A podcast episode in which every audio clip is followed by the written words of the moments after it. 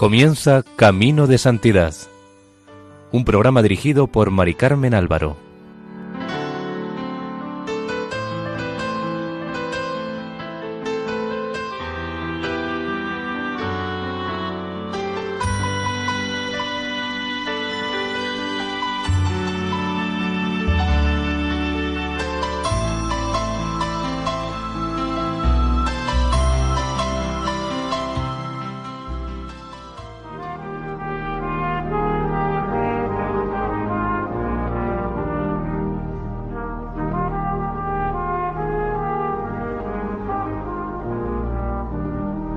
Sean bienvenidos al programa Camino de Santidad, realizado por el equipo de Radio María en Castellón, Nuestra Señora del Lledo. A continuación les invitamos a escuchar el primer capítulo dedicado a la vida de San Juan de Sahagún.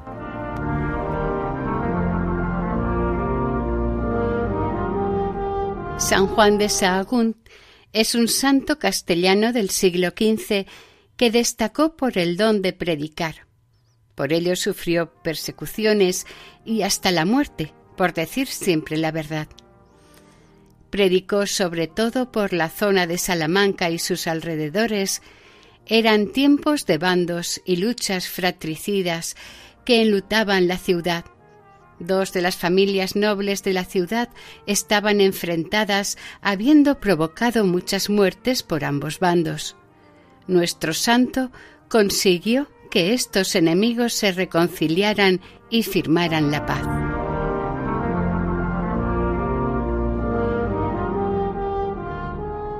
San Juan de Sahagún tuvo un gran amor a la Eucaristía. Cuando celebraba misa lo hacía con tanto fervor y recogimiento que la gente quedaba admirada. En la Eucaristía veía a Jesús rodeado de ángeles y Dios le comunicaba secretos que era incapaz de expresar con palabras. El tiempo de nuestro santo, quien vivió de 1430 a 1479, fue un tiempo de guerra con los moros que aún dominaban algunas regiones del sur de la península ibérica. El rey Juan II de Castilla, de 1406 a 1454, tomó en serio la conquista del reino moro de Granada que terminarían de llevar a cabo los reyes católicos en, en 1492. Todos los hombres, salvo que estuviesen impedidos, tenían que estar preparados para la guerra, ya que en cualquier momento podían ser llamados por el rey. Pero había muchos nobles que desafiaban la autoridad real y peleaban entre ellos para conseguir más poder y privilegios. Salamanca no fue una excepción. La ciudad, por venganzas, se había dividido en dos bandos que se hacían continuamente la guerra entre sí, y en ello tuvo que trabajar mucho el santo para conseguir la pacificación total de la ciudad. El asunto había llegado a tal punto que el rey tuvo que ordenar que ningún hombre con armas pudiera entrar a la Universidad Salmantina o causar disturbios en ella. Incluso en 1421 el rey Juan II, vistas las difíciles condiciones que había, dio facultad a la universidad para trasladarse cuando lo estimase oportuno a cualquier villa o ciudad de sus reinos, volviendo a ella cuando lo juzgase oportuno. Pero nunca cesó la actividad universitaria y nuestro santo tuvo que predicar mucho para inculcar la paz y desterrar los vicios y venganzas. El padre de nuestro santo, Juan González de Castrillo, fue un hombre de posición acomodada al que el nacimiento de su hijo Juan le pilló luchando contra los moros en Granada, apoyando al rey Juan II. Participó en la victoria de Higueruela del 1 de julio de 1431. Cuando él volvió a casa, su hijo ya tenía unos cuantos meses. Su madre se llamaba Sancha Martínez, y como no podía tener hijos, recurrió con su esposo a la oración, haciendo una novena en su ermita a la Virgen del Puente. Esta ermita está situada en el camino francés que va a Santiago de Compostela, a unos tres kilómetros de Sahagún. Se llama del puente porque está junto el puente que hay sobre el río Valderaduey. La imagen de la Virgen es una talla del siglo XII y a lo largo de los siglos muchos peregrinos han rezado en esta ermita. Allí también había una hospedería con un pequeño hospital para los peregrinos donde podían descansar y curarse de sus males. La ermita sigue en pie como testigo de la fe de tantos peregrinos que han rezado a su paso por ese lugar. A esa ermita acudieron los padres del santo para pedir a Dios que les diera un hijo, y Dios los premió, dándoles no uno, sino siete. El primer biógrafo del santo, Fray Juan de Sevilla, escribió en 1496 que entrevistó a muchos de los que lo conocieron, tanto en Sahagún como en Salamanca, pero especialmente a Martín de Castrillo, hermano de Fray Juan. Escribe Fray Juan de Sevilla. Según la información que recibí de este hermano del padre bienaventurado Fray Juan de Sahagún, fue hijo legítimo de Juan González de Castrillo y de Sancha Martínez, personas mucho honradas y católicos cristianos y siervos de Dios, vecinos moradores de la villa de Sahagún, los cuales, estando mucho tiempo que no podían tener hijos y viendo su esterilidad y padeciendo mucha pena por no poder tener los hijos para remediar sus penas y conseguir sus deseos, tomaron por remedio de invocar la misericordia y clemencia de Dios. Y para ello tomaron por abogados a los santos, invocándoles y suplicándoles que rogasen por ellos y les alcanzaran de Dios que les quisiese dar algunos hijos con que mejor le pudiesen servir y honrar, y ellos fuesen consolados y para ser oídos y alcanzar su petición ofrecían a Dios y a los santos muchas oraciones, iban a muchas romerías e iban a muchas iglesias y ermitas rezando en ellas muchas novenas. Y suplicaban a Dios que les quisiese dar hijos. Entre esas romerías e iglesias tenían por principal devoción ir a una ermita que está fuera de la villa de Sahagún, en el camino francés que se llama Santa María de la Puente. Y continuando con esta devoción de visitar esta ermita, merecieron ser oídos y alcanzar todo lo que pedían. Dicha Sancha Martínez se halló y sintió preñada y a su tiempo parió un hijo al cual en el bautismo le pusieron por nombre Juan, porque era el primero y porque así llamaban a su padre. Y después de él, Dios clementísimo quiso darles otros tres hijos varones y tres hijas. Con el tiempo, el padre del santo quedó viudo y se volvió a casar con otra mujer con la que tuvo dos hijas. San Juan de Sahagún nació en Sahagún, provincia de León, el 24 de junio de 1430. Fiesta de San Juan Bautista. Actualmente, la casa en que nació es una capilla dedicada a él. Desde muy pequeño, el futuro santo dio señales de inteligencia y aptitud para los estudios. No le gustaban los juegos violentos y procuraba poner paz entre sus compañeros cuando reñían entre ellos, animándoles a ser obedientes y estudiosos. Su biógrafo, el padre Sevilla, dijo que sus padres, con el gran amor que le tenían, luego le pusieron a la escuela, donde le enseñaron a leer y escribir. Después de esto le pusieron a la escuela de gramática. Él aprendía mucho, y continuando su estudio, en el tiempo de su niñez mostraba mucha devoción y se daba al servicio de Dios en muchas oraciones y ayunos, y siendo niño entre todas sus devociones y señales que mostraba, acostumbraba subirse en los pollos delante de otros muchos niños y allí les predicaba, exhortándoles mucho a que no pecasen ni robasen, sino que sirviesen a Dios. Como vemos, ya desde pequeño tenía madera de predicador.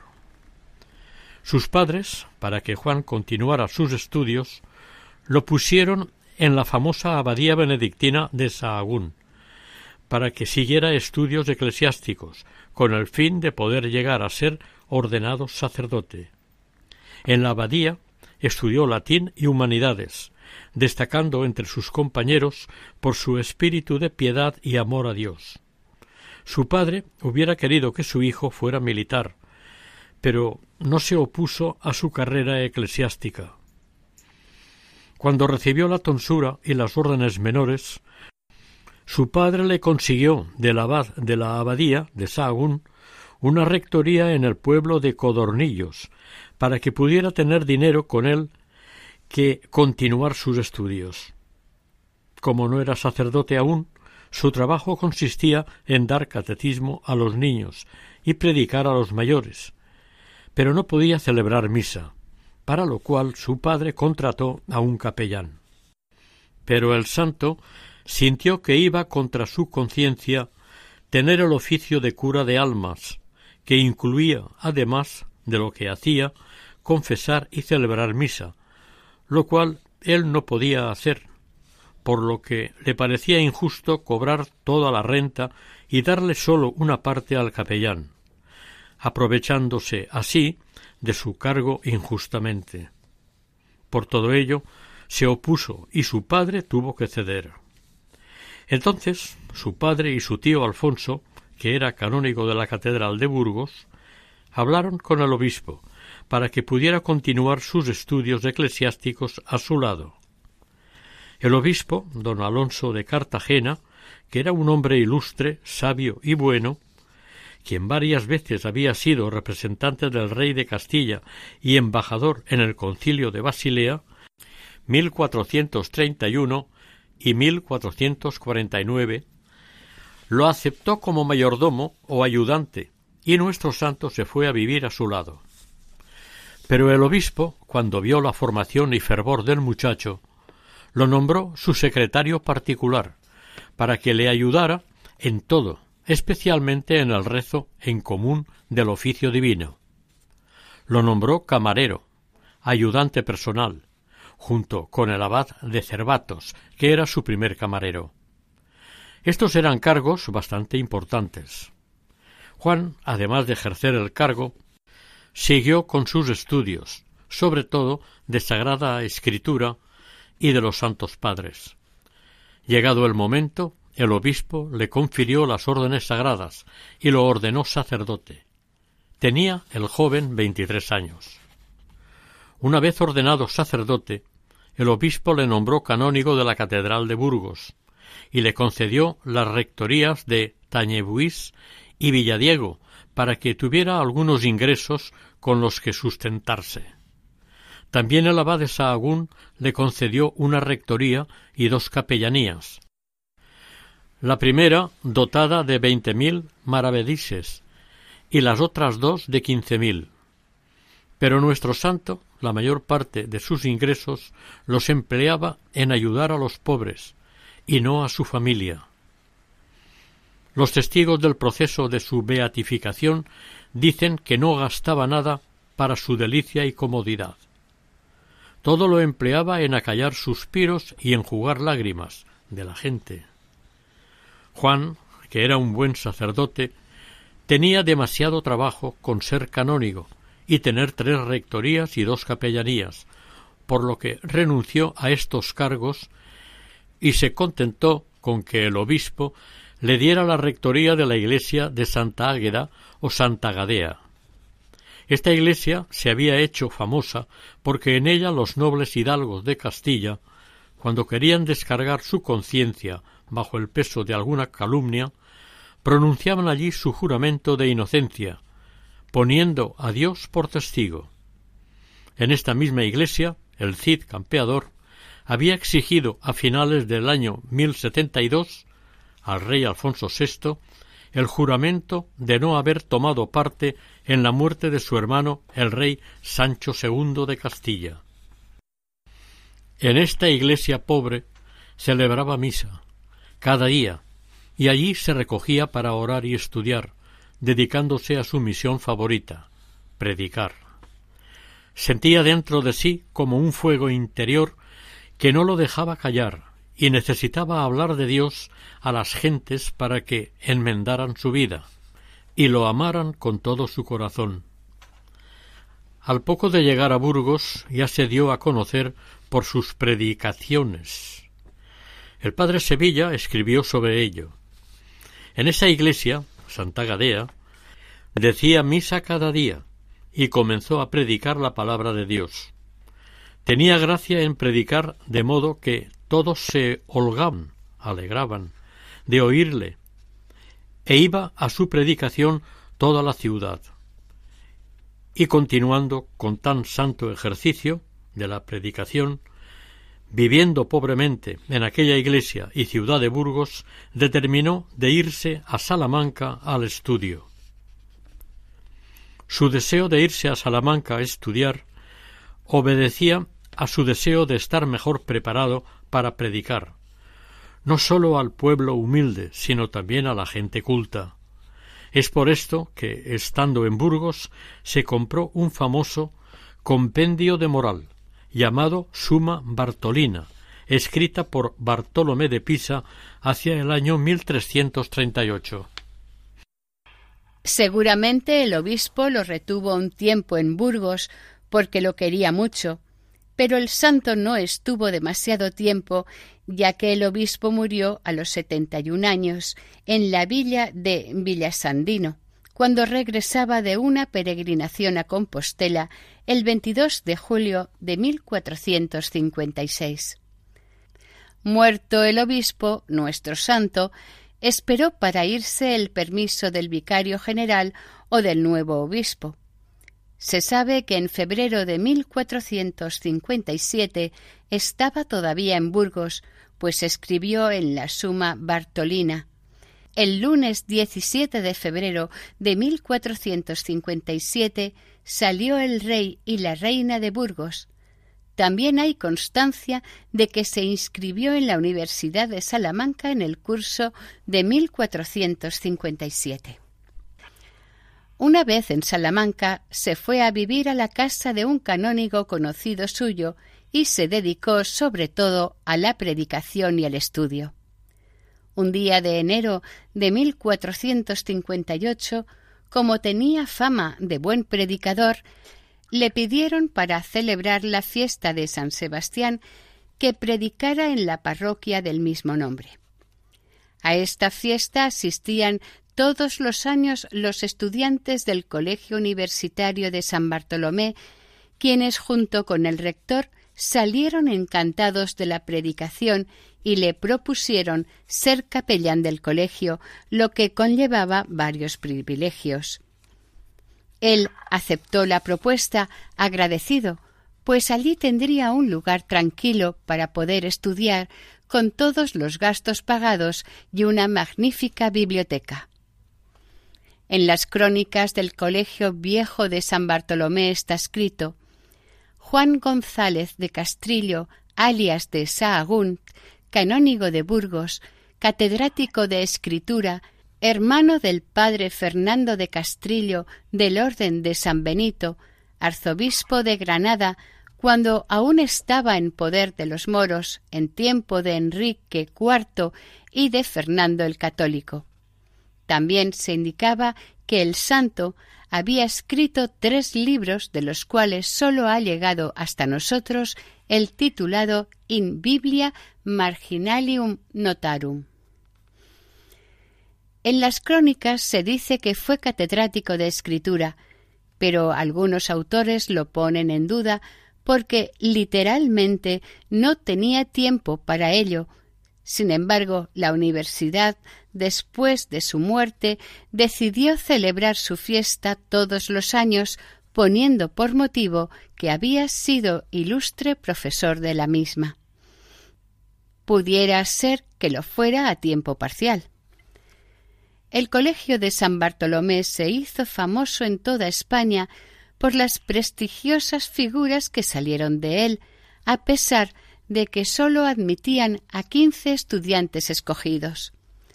Para poder entrar en dicho colegio debían tener al menos veinte años y llevar una vida ejemplar. Ser pobres o al menos no tener una renta conocida. Se excluían descendientes de judíos o moros. En el colegio llevaban una vida de estricta disciplina. Todos los días oían misa al amanecer y rezaban el oficio de difuntos. Dos veces al día debían confesarse. Comían juntos en silencio, oyendo la lectura de algún libro piadoso. Y dentro del colegio hablaban siempre en latín.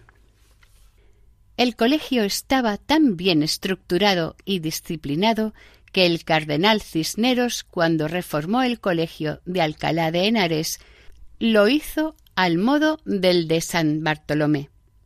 En España se hizo famosa la frase Todo el mundo está lleno de Bartolomicos. Los historiadores del colegio, Ruiz de Vergara y el marqués de Alventos, contaron que durante la estancia del santo en él, Dios quiso un día consolar milagrosamente a su gran amigo. Después que todos se fueron a sus celdas a dormir, Juan se acordó que no había rezado ese día el oficio divino.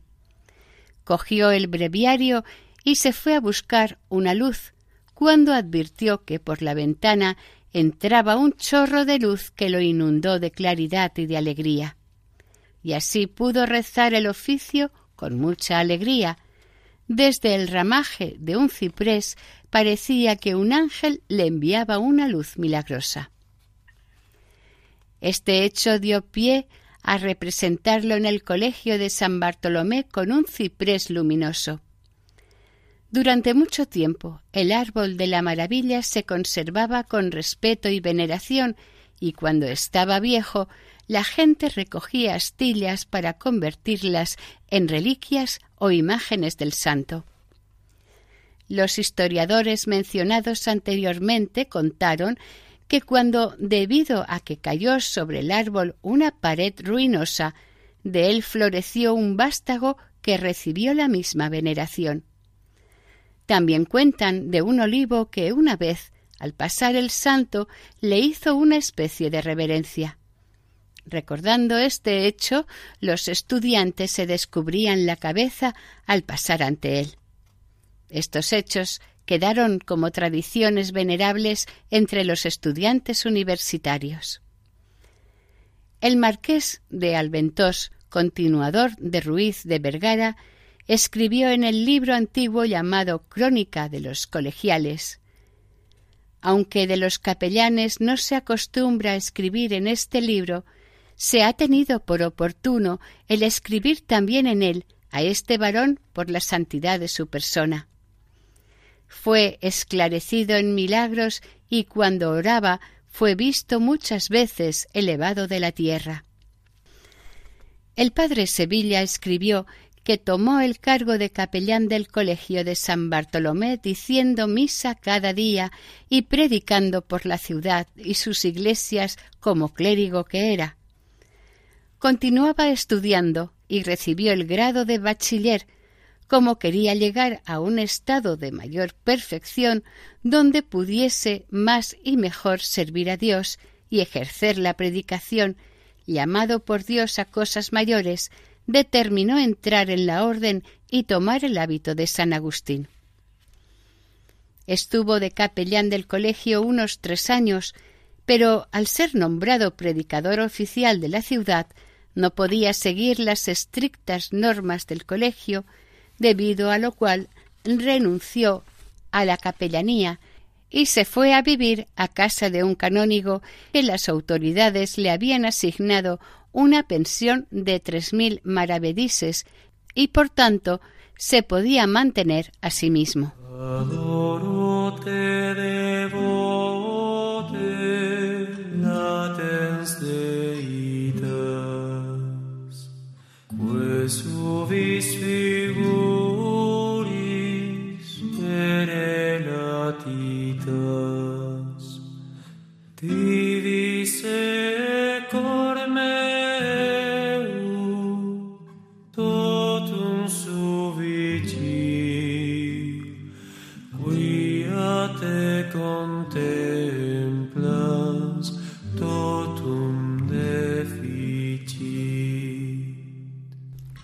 En un momento dado, todas sus actividades se vieron paradas por la grave enfermedad de cálculos biliares que le aquejó. El último recurso que le recomendaron los médicos fue una operación muy arriesgada que en aquellos tiempos era a vida o muerte. Confiando en Dios, se preparó para hacer su voluntad, ofreciendo su vida por los demás. Pero Dios tenía otros planes y la operación fue un éxito, aunque le costó bastante recuperarse. Algunos creen que hizo voto de que si sanaba entraría en una orden religiosa para dedicarse más a la oración. Pero lo que sí es seguro es que mientras estaba recuperándose, Dios se le manifestó de modo extraordinario. Un día vio a un pobre, muy pobre, y quiso ayudarle, dándole uno de sus vestidos. Dudó si darle uno de entre semana, de color pardo, o el azul de los días de fiesta. Por fin le dio el vestido de fiesta. Aquella noche su alma se vio inundada de una gran alegría, y al amanecer se fue a llamar a las puertas del convento de San Agustín. Quería hacerse religioso agustino. En una ocasión, recordando aquella noche, dijo sencillamente Lo que pasó aquella noche entre Dios y mi alma, Él solo lo sabe, y luego, a la mañana, me fui a San Agustín, y alumbrado del Espíritu Santo, recibí este hábito. El que Juan de Sahagún eligiera el convento de San Agustín para hacerse religioso no fue por casualidad. Este convento de Salamanca fue el primero de España entre los agustinos, como modelo de observancia y de cultura. Alguien sitúa su fundación en 1202. Otros creen que ya existía en 1166. Pero sea como fuere, lo cierto es que en ese convento de Salamanca a San Juan de Sahagún le precedieron y sucedieron ilustres varones, gloria de la orden. Le precedió el padre Juan de Salamanca, que fue su prior y llegó a ser vicario general de la orden, y el padre Juan de Arenas, su maestro de novicios, con fama de santo. A nuestro santo le sucedió el padre Juan de Sevilla, que escribió su vida y llegó a ser también vicario general de la orden y de quien dijo el Papa Clemente VIII, también podíamos canonizar al padre Fray Juan de Sevilla, como al padre Fray Juan de Sahagún. En el momento de recibir el hábito agustiniano, tenía nuestro santo treinta y tres años, y ya era una eminencia como predicador oficial de Salamanca. Durante el año de noviciado tuvo cuatro compañeros, y a él le tocó el cargo de refitolero o encargado del comedor. Estando en este cargo, sucedió un hecho milagroso que narran todos sus biógrafos. Según contaron algunos testigos, en el proceso de beatificación, aquel año era falto de vino, y no había más vino en aquella pobre casa. Y el refitolero sirvió vino de la cubeta durante todo el año cuando apenas había para unos días, hasta que en la tierra hubo abundancia de vino. Esta maravilla espantó mucho a los religiosos del monasterio, que, por los méritos de este bendito varón, quiso remediar Dios la pobreza de la casa. El padre Sevilla dice sobre su año de noviciado que, recibido el hábito, vivió tan santamente y con tanta honestidad y humildad, y era tan grato a todos, que todos lo miraban como a un padre y como a su propio prelado o superior. Terminado el noviciado, hizo su profesión perpetua y solemne el 28 de agosto de 1464, día de la fiesta de San Agustín. A los ocho meses de su profesión solemne fue nombrado maestro de novicios, por su vida ejemplar y teniendo en cuenta que ya era sacerdote. El 5 de mayo de 1471, en el capítulo provincial de los agustinos de Castilla, celebrado en Villanubla, cerca de Valladolid, fue nombrado prior del convento de San Agustín de Salamanca. Estos eran los años en que más se dedicaba a la predicación y en que estaban con más fuerza las luchas intestinas en los bandos de Salamanca. Por eso, mucha parte de la carga de prior la tuvo que descargar en el viceprior para poder cumplir con su oficio de predicador oficial de Salamanca. El santo era muy delicado de conciencia, tan escrupuloso que cuando salía fuera, al volver a casa se confesaba. Jamás se acostaba sin confesarse primero. Lo mismo hacía cuando se levantaba. Tanto incordiaba a los sacerdotes que le confesasen que algunos lo acusaban cuando se reunían en capítulo de que se confesara tantas veces. San Alonso de Orozco dice sobre la confesión diaria de San Juan de Sahagún que el santo les decía a sus confesores Yo suplico a los padres confesores que me perdonen, porque no puedo más. Mi alma descansa en la confesión, porque no sé si soy digno de aborrecimiento o de amor delante de Dios. Y pues la penitencia es camino cierto para el cielo, uso de ella para el cielo, uso de ella muchas veces para asegurar mi salvación. Su delicadeza de conciencia era extrema. En una ocasión, yendo de camino con unos religiosos, éstos cogieron de encima de un vallado una piedra y se la llevaron. Cuando el santo se enteró, se paró en el camino y no quiso seguir hasta que la devolvieron a donde la habían cogido, y eso que ya habían andado más de una legua. En cuanto para con sus superiores, siempre fue muy obediente y estimaba mucho la obediencia. Jamás faltó a la obediencia. Confirmando esto, su hermano Martín de Castrillo contó que el santo fue a visitarlos a su tierra, y como para hacer lo que tenía que hacer necesitaba más días de licencia o permiso, decidió enviar al vicario a por más licencia. Como el permiso se terminó y el mensajero no volvía, se encerró en una habitación desde la hora en que se terminó, y no quiso hablar más con nadie hasta que le trajeron otro permiso. Estuvo dos días naturales, día y noche, sin comer ni beber, ni hablar con nadie.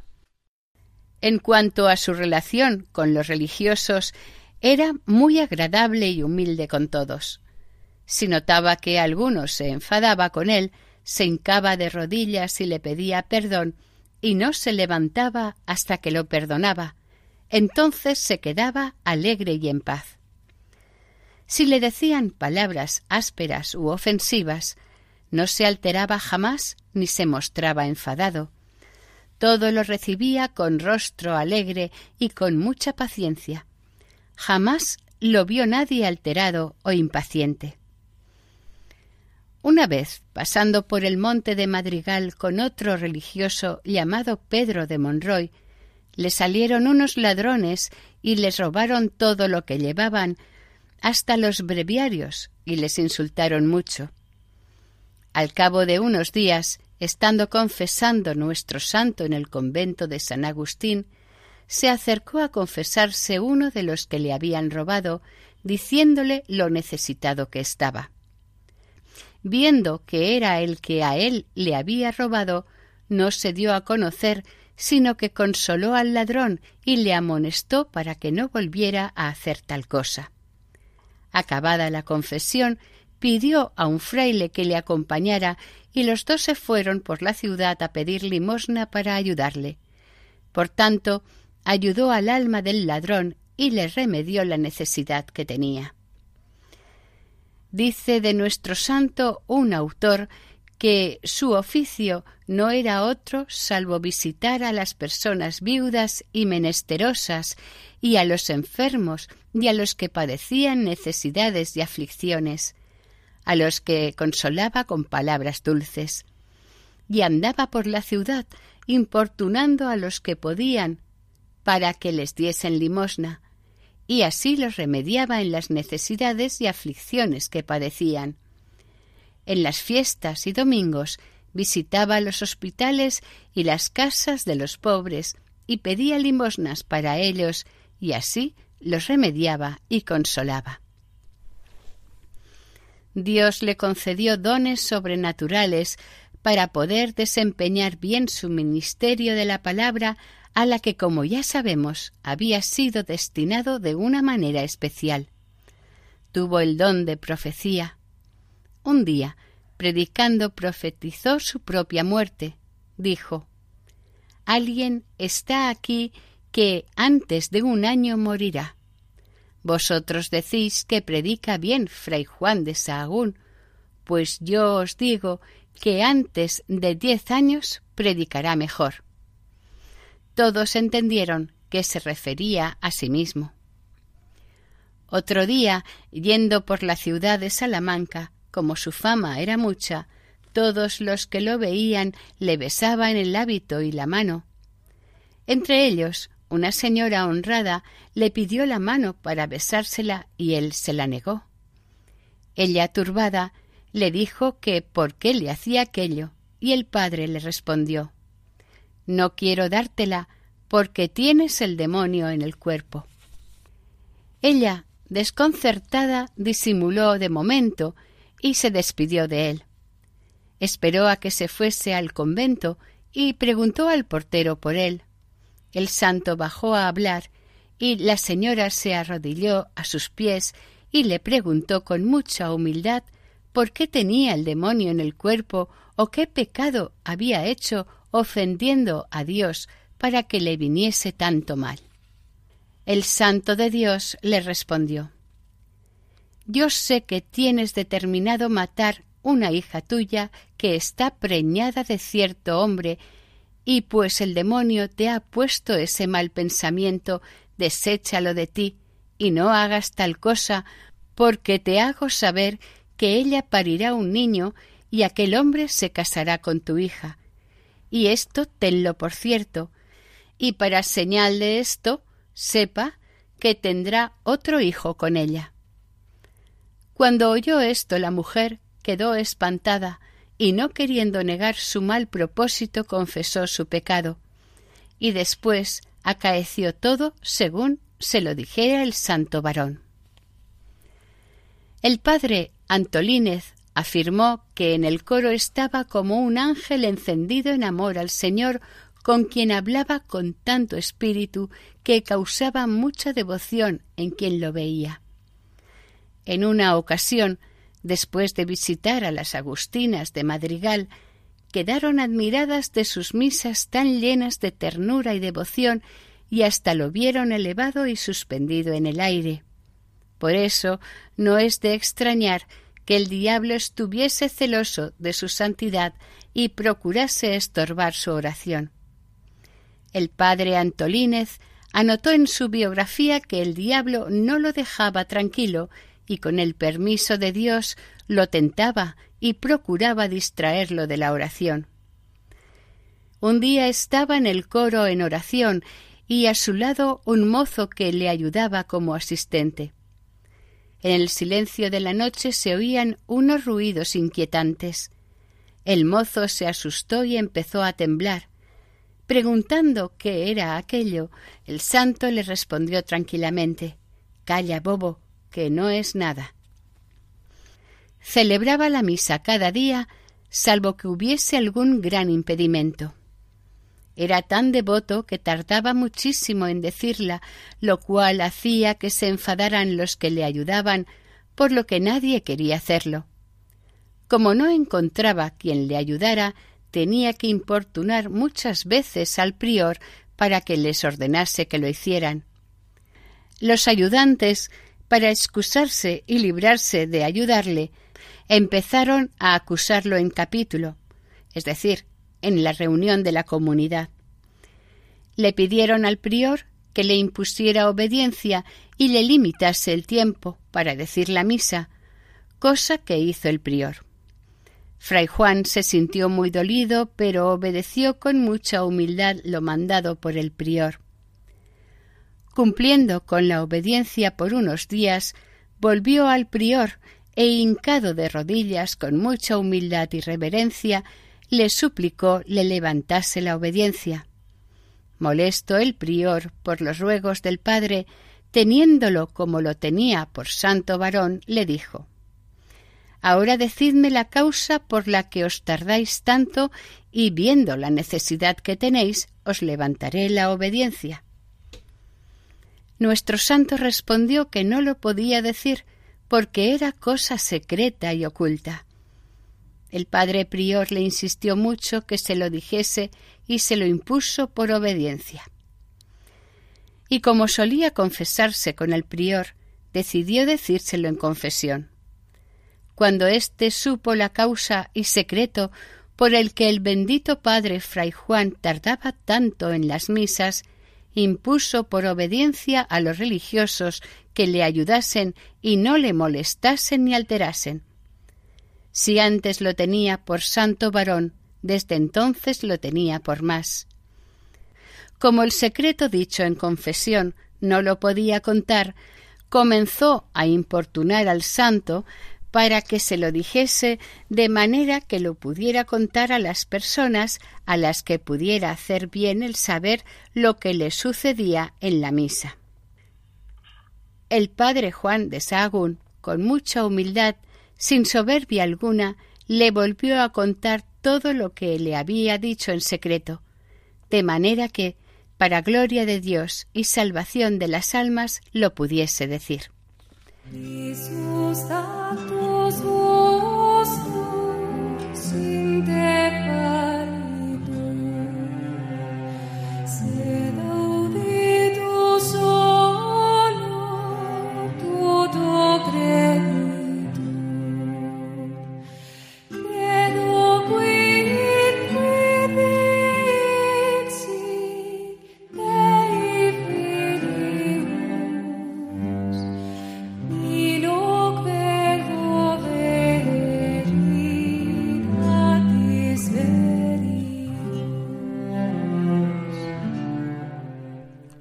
El padre prior, que tenía mucho afecto al padre Juan de Sevilla, le contó en secreto diciéndole Padre, porque sé que tendréis consolación en saber cosas del padre fray Juan de Sahagún, sabed, por cierto, que, obligado por obediencia, que me dijese la causa de por qué tardaba tanto en las misas.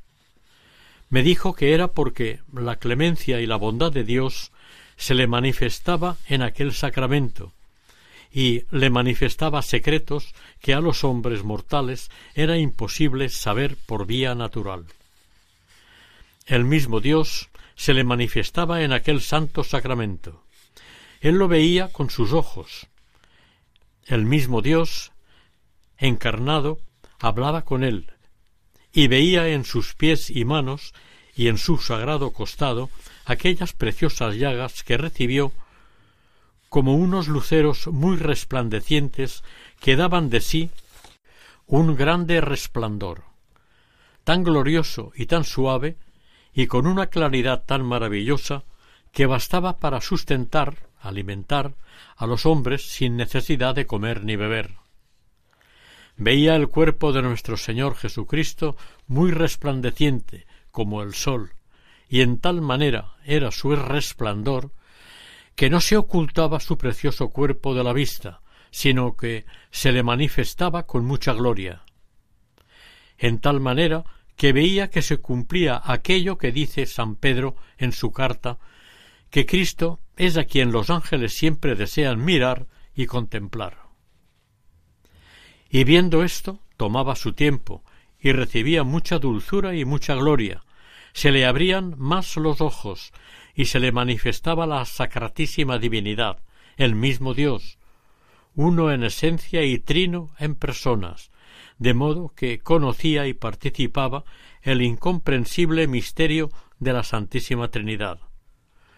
Cómo el Padre engendraba al Hijo, y el Hijo era engendrado del Padre, y cómo el Espíritu Santo emanaba y procedía del Padre y del Hijo. Y vio muchos secretos en aquel santo sacramento del cuerpo y sangre de nuestro Señor Jesucristo. Y allí aprendía y le era enseñado lo que después predicaba. Allí veía y contemplaba la milicia celestial, la Madre de Dios y los bienaventurados. Veía tales y tantos sacramentos que no le bastaran a contar todas las lenguas del mundo.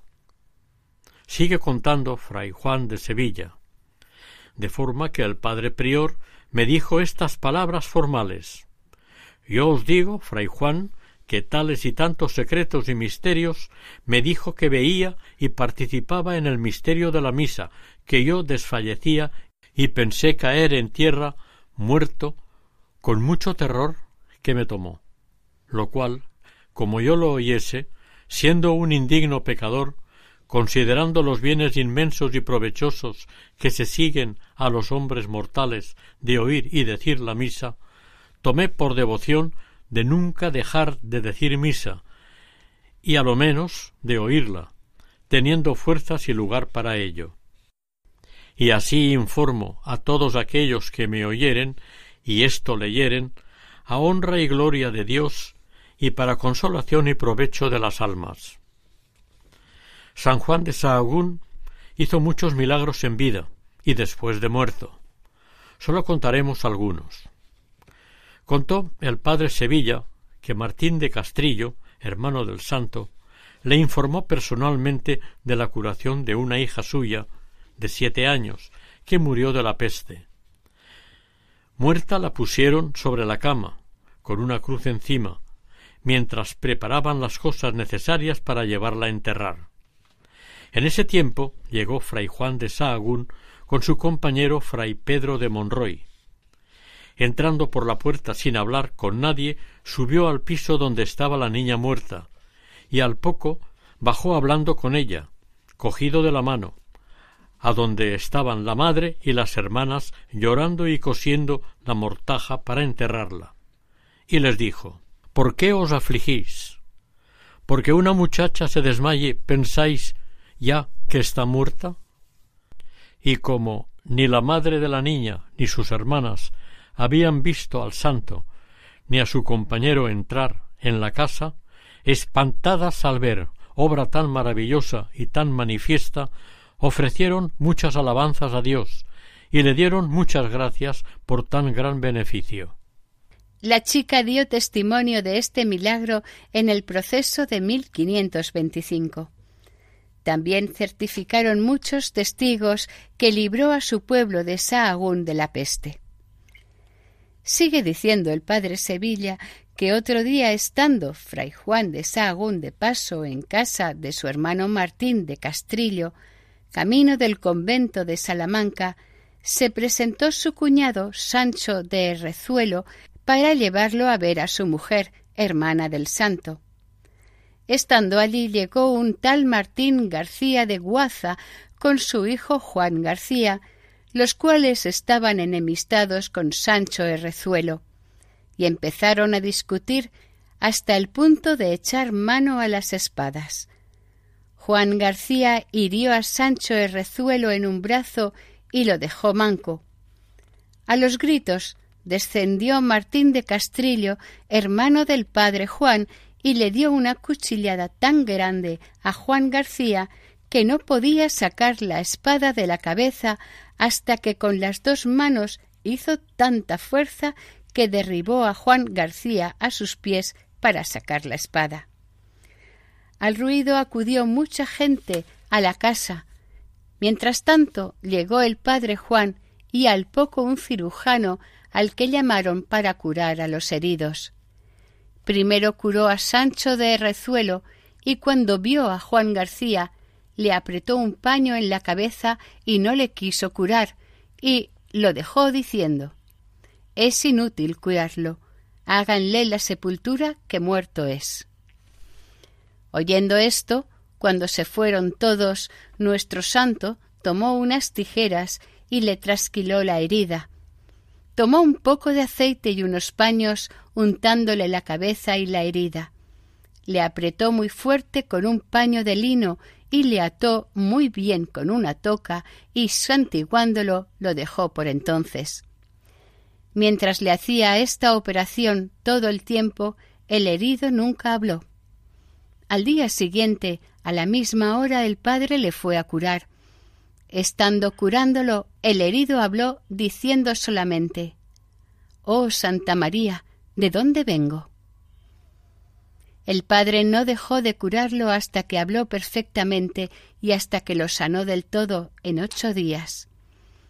Sobre esto dijo el cirujano, que era judío, que aquella cura no se había hecho por obra de hombre ni por vía de naturaleza, ni la medicina podía sanarlo, sino que se había sanado milagrosamente y que Dios lo había sanado de modo sobrenatural por méritos de aquel bendito Padre y dijo que obra tan maravillosa le empujaba a hacerse cristiano.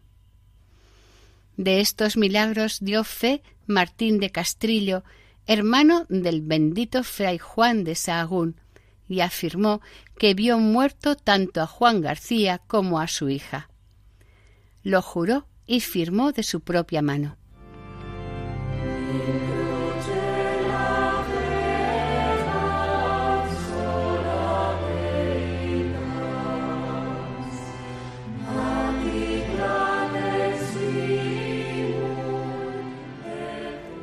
Oración. Dios y Señor nuestro, Dios de amor y de paz, que al bienaventurado San Juan de Sahagún disteis singular poder y gracia para unir y enlazar corazones enemigos, concedednos, por su intercesión y méritos, que vivamos tan fuertemente en tu gracia y amor al prójimo, que de su firmeza no pueda derribarnos tentación alguna. Por nuestro Señor Jesucristo, que contigo vive y reina por los siglos de los siglos. Amén.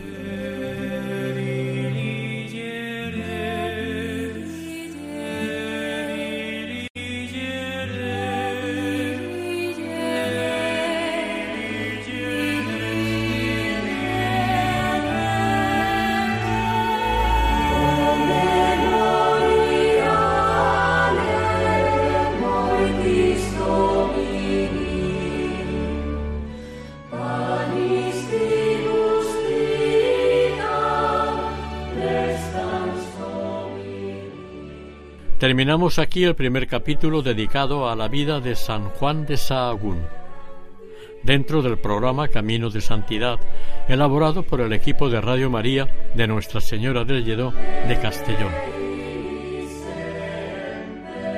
Han participado en este programa Maite Bernat en el micrófono y sonido y Eustaquio Masip en el micrófono. Para contactar con este programa pueden hacerlo a través del correo electrónico camino de santidad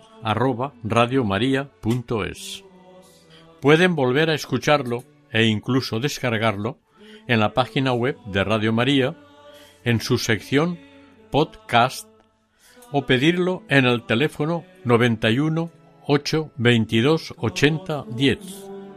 Que el Señor y la Virgen les bendigan.